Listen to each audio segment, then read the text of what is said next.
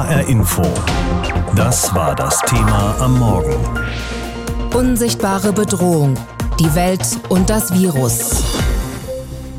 Auch in Hessen sind inzwischen zehn Corona-Infizierte gemeldet. Roman Janik mit einem Überblick. Sie waren eigentlich eine fröhliche private Reisegruppe und in der Lombardei, also im Norden von Italien, unterwegs. Doch schon nach ihrer Rückkehr nach Hessen fühlt sich der 31-jährige Mann aus Gießen nicht sehr wohl. Er klagt über Halsschmerzen und Fieber, typische Symptome einer Grippe und in Zeiten von Corona will er das lieber abklären lassen und meldet sich bei den Gesundheitsbehörden. So nach und nach melden sich weitere Teilnehmer dieser Reisegruppe krank drei Männer aus Frankfurt und eine Frau aus Groß-Gerau. Und sie alle werden positiv auf das Coronavirus getestet. Zwei Personen sind derzeit in häuslicher Quarantäne. Eine wurde stationär im Krankenhaus aufgenommen. Ganz neu dazugekommen sind jetzt ein Mann aus Wetzlar und eine Frau aus Lampertheim im Landkreis Bergstraße. Insgesamt sind es also zehn Menschen in Hessen, die betroffen sind. Aber was heißt eigentlich häusliche Quarantäne? Jörg Bremer vom Gesundheitsamt in Gießen. Häusliche Quarantäne heißt, dass die Menschen dann ihre Wohnung oder ihr Haus nicht verlassen dürfen, um eben den Kontakt zu anderen Menschen zu unterbinden. Die Versorgung muss dann von außen erfolgen, durch Bekannte, durch Freunde oder aber durch irgendwelche Servicebetriebe, die dann die Versorgung mit Lebensmitteln sicherstellen. Gleichzeitig suchen die Behörden nach Kontaktpersonen, die dann auch zu Hause bleiben müssen, um nicht weitere Menschen anzustecken. Für alle Infizierten in Hessen gilt laut hessischem Sozialministerium, dass die Krankheit recht mild verläuft. Das Virus ist oft in den oberen Atemwegen nachzuweisen, wie die Virologin der Frankfurter Uniklinik Sandra Cisek am vergangenen Freitag in einer Pressekonferenz noch einmal bestätigt hat. Das Gute ist, was wir gelernt haben in den letzten Wochen, ist, dass die Desinfektionsmittel, die wir haben, die wirken sehr gut. Die können dieses Virus inaktivieren. Und da es eine Hülle hat, ähm, ist das auch gar nicht so schwer. Und ähm, wie Professor Gottschalk schon andeutete, gehen wir davon aus, dass ungefähr 80 Prozent der Patienten asymptomatisch sind oder nur ganz leichte Symptome haben und nicht jeder jetzt, sage ich mal, stationär behandelt werden muss oder schwer an dieser Infektion erkrankt. Viele Menschen zum Beispiel tragen das Virus in sich, aber sind selbst gar nicht krank. Allerdings ansteckend, sagt sie. Unterdessen hat das Coronavirus bereits Folgen für die Wirtschaft. Zum Beispiel wurde die Light and Building Messe in Frankfurt abgesagt. Damit hat nun auch Messecaterer Lofthouse Catering aus Offenbach zu kämpfen. Betriebsleiter Philipp Koch. Das trifft uns doch sehr. Da geht es um fast sechsstellige Beträge, die uns da jetzt erstmal ähm, verloren gehen. Andere Veranstaltungen werden auch abgesagt und Kunden sind generell vorsichtiger. Also die wollen alle die Option haben, gegebenenfalls kurzfristig von ihrem Auftrag zurückzutreten. Deswegen hat Koch auf Kurzarbeit umgestellt. Ähnlich haben auch andere Unternehmen schon reagiert, vor allem im Luftverkehr. Das Fracht- und Cargoaufkommen aus China ist eingebrochen und so will auch Fraport erstmal keine neuen Mitarbeiter einstellen und bietet den Mitarbeitern unbezahlten Urlaub an. Ganz ähnlich reagiert die Lufthansa. Derzeit stehen wegen Corona 13 Langstreckenflugzeuge der Lufthansa Group am Boden. Das Coronavirus breitet sich aus, die Zahl der Infizierten steigt auch hier in Deutschland. Die Verunsicherung ist groß und es stellen sich viele Fragen. Wie gut sind wir vorbereitet? Zum Beispiel haben die Behörden die Situation im Griff? Darüber habe ich mit Dr. Kaschlin Butt gesprochen, der Leiterin des Gesundheitsamtes in Wiesbaden und wollte von ihr wissen, für wie gefährlich halten Sie denn die Situation oder anders, was denken Sie kommt auf uns zu hier in Hessen? Ja, also gefährlich halte ich die Situation nicht. Es ist ein Virus, der ja schon die Leute ansteckt, aber keine bisher für uns jedenfalls zum jetzigen Zeitpunkt schweren Erkrankungen mit sich bringt. Insofern nicht gefährlich, aber was kommt auf uns zu? Es ist ein Virus, der von Mensch zu Mensch übertragen wird, einfach viele Menschen aller Voraussicht nach infizieren wird. Und insofern, da wir aktuell noch dabei sind, das möglichst einzudämmen, gibt es einige Maßnahmen, die jetzt umgesetzt werden und das erfordert einiges. Welche Maßnahmen sind denn das, die umgesetzt werden, wo Sie sie gerade ansprechen? Ja, also das sind erstmal die ganze Erfassung. Also es geht ja darum, die Menschen zu testen auf diesen Virus und bei dem positiven Test entsprechende Quarantänemaßnahmen durchzuführen, Berufsverbote auszusprechen und dass gegebenenfalls auch Einrichtungen geschlossen werden müssten. Soweit sind wir noch nicht, weil wir im Moment nur Einzelfälle haben. Wenn Sie sagen, die Menschen werden getestet, wer wird denn getestet? Diejenigen, die zum Arzt gehen oder wird vielleicht auch am Flughafen Fieber gemessen? Gemessen? Mhm. Also am Flughafen gibt es ja ein Screening, das läuft ja schon eine ganze Weile. Das ist eben genau dafür, dass man da rausfiltert, wer getestet werden muss. Im Übrigen haben alle Gesundheitsämter auf genau diese Menschen, die Fragen dazu haben, die aus den sogenannten Risikogebieten kommen, die gegebenenfalls auch unmittelbare Kontaktpersonen zu einem nachgewiesen Infizierten waren, aufzusuchen, zu kontaktieren und einer Testung zuzuführen. Das läuft etwas unterschiedlich, teilweise in Arztpraxen, in Krankenhäusern, teilweise machen es auch die Gesundheitsämter selber. Sie sagen, das Virus wird sich auf jeden Fall ausbreiten. Haben will man es trotzdem nicht. Was kann denn jeder genau. Einzelne genau. tun, um sich nach Möglichkeit nicht zu infizieren? Also das, was man ja auch immer in jeder Grippesaison sagt, dass man, wenn man halt Oberflächen angefasst hat, Hände waschen. Und es überträgt sich ja nicht von den Händen an sich, sondern von den Händen über die Schleimhäute. Das heißt, es ist halt auch immer dieses ins Gesicht fassen, über die Augen, Mund und Nasenschleimhäute, dieses halt möglichst zu vermeiden und dann eben mindestens einen Meter Abstand zu halten halten, damit man eben die Viren nicht übertragen kann. Das ist das. Nicht anhusten, das ist noch das nächste. Husten dann möglichst, wenn man kein Taschentuch zur Hand hat, in die Armbeuge. Natürlich niemanden anhusten, keine Flächen anhusten. Also darüber überträgt sich das einfach. Man kann schon Maßnahmen ergreifen, wird es in letzter Konsequenz nicht ganz verhindern können. Jetzt gibt es ja Berichte darüber über Hamsterkäufe, nennen wir das mal, dass Desinfektionsmittel ausverkauft ist, Mundschutz ausverkauft ist, ähm, dass in Supermärkten haltbare Lebensmittel mhm. äh, zumindest viel gekauft werden. Ja. Ist das Ihrer Meinung nach Hysterie oder eine gute Vorsorge? Also für mich ist es schon eine Überreaktion, nenne ich es jetzt mal. Hysterie ist ja immer dann ein schweres Wort. Sicherlich, es gibt Quarantänemaßnahmen, die wir ja auch verhängen, vor dem Hintergrund schon nachvollziehbar.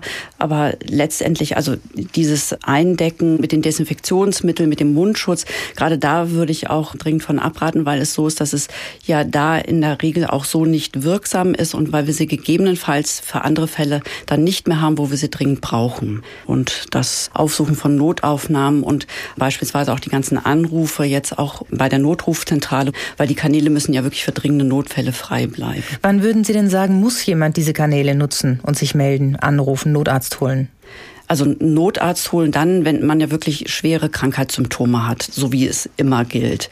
Und dafür ist auch wirklich nur der Notarzt. Bei Beschwerden sonst den Hausarzt kontaktieren. Und da sind wir ja jetzt auch dazwischen geschaltet als Gesundheitsämter, wenn es eben eine entsprechende Anamnese gibt, so nennen wir das, dass man den Verdacht haben muss, dass jemand sich infiziert hat, dann schalten wir uns ja auch ein und koordinieren dann die entsprechende Untersuchung, so wie sie auch sein soll, um auch jetzt nicht irgendwo aufzutauchen und andere zu infizieren weiter. HR Info.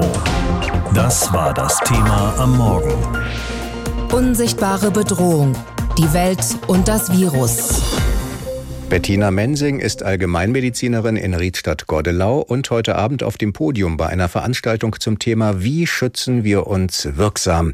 Mit ihr habe ich gesprochen und sie gefragt, wie fühlt sich das eigentlich an, jeden Morgen in die Praxis zu gehen und zu hoffen, dass keiner kommt, der behauptet, er hätte vielleicht das Virus.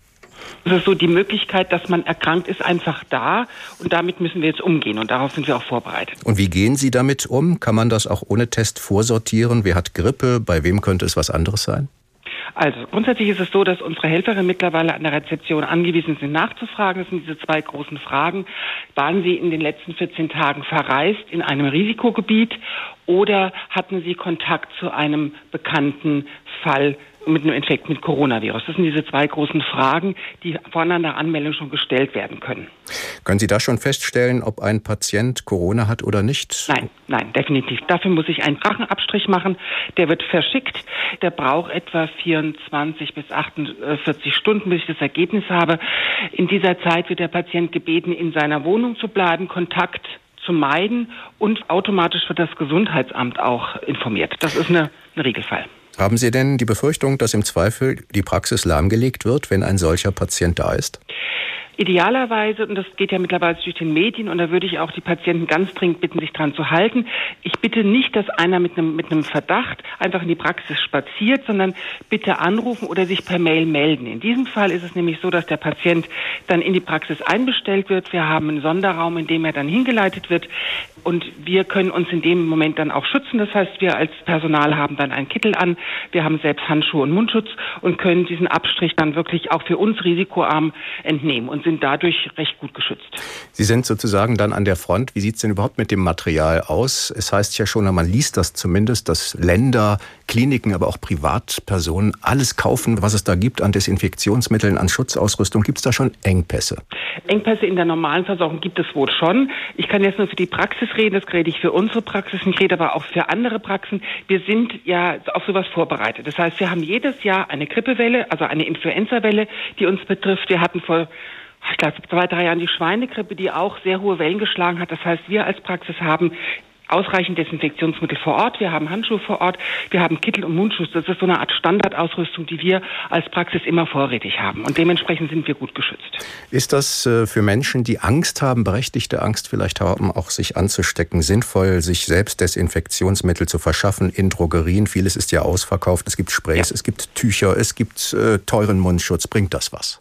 Eigentlich nicht. Wir in den Praxen, wir haben ja ganz spezielle Mittel, also Desinfektionsmittel, die also medizinisch zugelassen sind. In der Drogerie sind das eben eher freiverkäufliche Dinge. Viel wichtiger, und das muss ich wirklich sagen, viel wichtiger sind die allgemeinen Maßnahmen. Das heißt, bitte nicht mehr Hände schütteln im Moment. Darauf bitte einfach verzichten, auf diese Höflichkeitsform. Man sollte etwa von den Mitmenschen, sagen wir mal, zwei Meter Abstand halten, sozusagen dieses Küsschen, Küsschen sollte man im Moment unterlassen. Man sollte wirklich in die Armbeuge niesen. Dadurch erhöht man schon wirklich einen Schutz beziehungsweise dass die Hände nicht kontaminiert sind.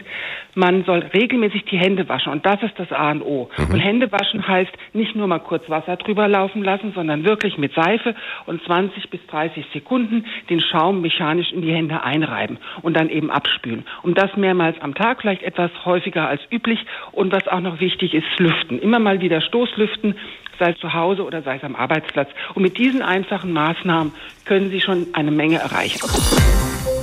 Aufzuhalten ist das Coronavirus in Deutschland wohl nicht mehr. Trotzdem sind sich Politiker und Fachleute einig, es besteht kein Grund zur Panik. Das bedeutet allerdings nicht, dass man die Versuche abbrechen sollte, die Infektion einzudämmen, dass man der Krankheit einfach ihren Lauf lassen sollte. Auch darin besteht Einigkeit in Politik und Medizin. Denn für Patienten mit Vorerkrankungen, für ältere Menschen, eventuell auch für schwangere und ungeborene Kinder kann das Virus durchaus gefährlich sein und die müssen geschützt werden. Über die Bemühungen, das Coronavirus einzudämmen, berichtet aus Berlin Angela Ulrich. Für Peter Altmaier ist klar, die Coronavirus-Epidemie muss rasch eingedämmt werden, ehe massiv Unternehmen in Mitleidenschaft gezogen würden, sagt der Bundeswirtschaftsminister im ARD-Morgenmagazin. Wir dürfen nicht zulassen, dass Corona unseren Wirtschaftsaufschwung kaputt macht. Deshalb brauchen wir keine Strohfeuer, aber wenn man Konjunkturprogramme so versteht, dass wir steuerliche Anreize setzen, dass wir Abschreibungsmöglichkeiten verbessern, dann ist der Wirtschaftsminister ganz nah beim Finanzminister. Altmaier unterstützt damit einen Vorschlag seines SPD-Kollegen Olaf Scholz. Der hatte am Wochenende angeregt, ein Konjunkturpaket aufzulegen, wenn Unternehmen durch Liefer- oder Auftragsausfälle wegen Corona in Schieflage geraten. Dafür bekommt Scholz auch Applaus von den Grünen. Das Festhalten an schwarzer Null oder so etwas kann in diesem Fall dann auch keine Rolle mehr spielen.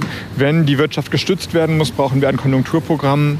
Ich würde sowieso sagen, wir brauchen es eh. Meint Grünen-Chef Robert Habeck. Bundesgesundheitsminister Jens Spahn trifft sich heute mit Experten. Außerdem kommt der Gesundheitsausschuss des Bundestags zu einer Sondersitzung zusammen. Spahn verweist im SWR darauf, dass 80 Prozent aller Corona-Infektionen milde verlaufen, teils sogar völlig ohne Symptome. Schulen müssten auch nicht generell geschlossen werden. Allerdings rechne er stellenweise mit Engpässen für Desinfektionsmittel sowie Schutzkleidung und Schutzmasken für medizinisches Personal, sagt Spahn. Das nehme ich sehr, sehr ernst. Wir schauen gerade, wie wir das Selbstherstellen in Apotheken von Desinfektionsmitteln wieder äh, auch ein Stück befördern können zusammen mit der Apothekerschaft. Inzwischen meldet auch Berlin seinen ersten Corona-Infektionsfall. Mehrere Großveranstaltungen sind bereits abgesagt oder verschoben worden. Nach der internationalen Tourismusbörse ITB auch die Düsseldorfer Messe Pro Wein. Der Guide Michelin hat seine Sterneverleihung in Hamburg gestrichen. Die Leipziger Buchmesse soll aber weiterhin stattfinden. Corona ist weiter auf dem Vormarsch. Was macht das Virus mit uns und was machen wir mit dem Virus? Fragen an Professor Stefan Becker, dem Leiter des Instituts für Virologie an der Universität Marburg. Ihn hatte ich heute Morgen in der Sendung. Die Zahl der Infizierten in Deutschland hat sich seit Freitag verdoppelt. Bestätigt sind diese Zahlen vom Robert Koch Institut. Ist das Grund zu noch größerer Sorge oder war das alles zu erwarten? Naja, also ich bin genauso Virologe wie auch ein ganz normaler Bürger und ich bin da auch ein bisschen ambivalent. Als Virologe würde ich sagen, das ist das, was wir erwarten müssen. Die Zahlen sind auf einem relativ niedrigen Level noch hier, wenn man das unsere Gesamtbevölkerung betrachtet. Auf der anderen Seite als Bürger und als Mensch habe ich natürlich genauso wie alle anderen auch Angst, mich anzustecken. Und das prägt so momentan gerade meine, meine Realität. Und viele Menschen haben ja auch Angst, nicht mal zur Arbeit zu kommen, wenn Züge gestoppt werden können. Müssen wir uns darauf einstellen, dass es für lange Zeit Eingriffe in die Freiheit des Einzelnen geben muss, um das Virus einzudämmen? Lässt sich nur so etwas bewirken?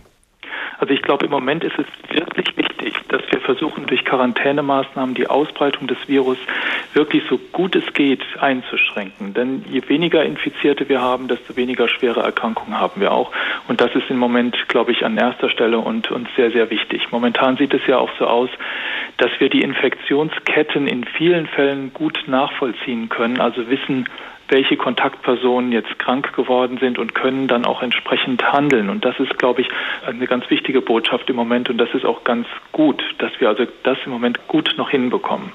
Das heißt, äh, Deutschland steht relativ gut da, aber inzwischen sind mehr als 50 Nationen betroffen. Laut Weltgesundheitsorganisation brauchen wir da nicht noch eine strengere Strategie. Wir bewegen uns alle in einem Feld, das quasi für die Politiker, für uns Wissenschaftler neu ist. Und ich glaube, die Strategien, die momentan da sind, also die Pandemiepläne, die werden sich in der nächsten Zeit bewähren müssen. Und wir müssen gucken, wie wir dann aber zwischen diesem ganz großen Aktionen, also wie zum Beispiel irgendwie Schließung von Schulen und so weiter, ob wir denn da nicht auch kreative und dynamische Lösungen finden dazwischen. Also dass wir nicht immer alles auf einmal schließen, sondern gucken, wie kommen wir auf einem etwas kleineren Weg quasi mit dieser neuen Situation zurecht. Und ich glaube, das erfordert in den nächsten Tagen wirklich noch viel Überlegungen auf allen Seiten. Schauen wir mal kurz nach China. Steigen die Infektionen auch bei uns weiter, wenn China die strengen Regeln zurückfahren sollte? Ganze Städte lassen sich ja nicht endlos abriegeln. Was in China passiert ist, ist wirklich eine, man muss es auf der einen Seite sagen, eine phänomenale Leistung des chinesischen Staates, dass quasi diese Infektionsketten in China doch deutlich reduziert worden sind in den letzten Tagen. Und das ist wirklich so eine Sache von Tagen gewesen.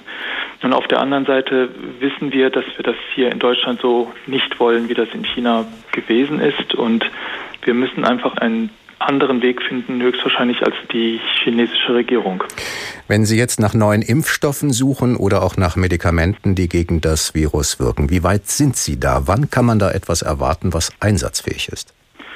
Also aus unseren bisherigen Erfahrungen nach ist es so, dass ein Impfstoff eine Zeit braucht von jetzt gerechnet von mindestens einem Jahr, bis er einsatzfähig ist. Und das gilt auch für viele Medikamente, die neu entwickelt werden. Wenn jetzt ein Medikament gefunden wird, was schon zugelassen ist auf dem Markt und man sieht, dass das gegen das neue Coronavirus wirkt, dann kann man natürlich mit schnelleren Erfolgen rechnen. Ansonsten dauert das sicherlich noch eine Zeit und ich glaube, das Ziel kann im Moment nur sein, die Anzahl der Infektionen wirklich deutlich zu verzögern durch diese Quarantänemaßnahmen, die ergriffen werden, bis man dann eben eine entsprechende Therapie bzw. einen Impfstoff hat. Dreimal pro Stunde ein Thema. Das Thema in HR Info. Am Morgen und am Nachmittag.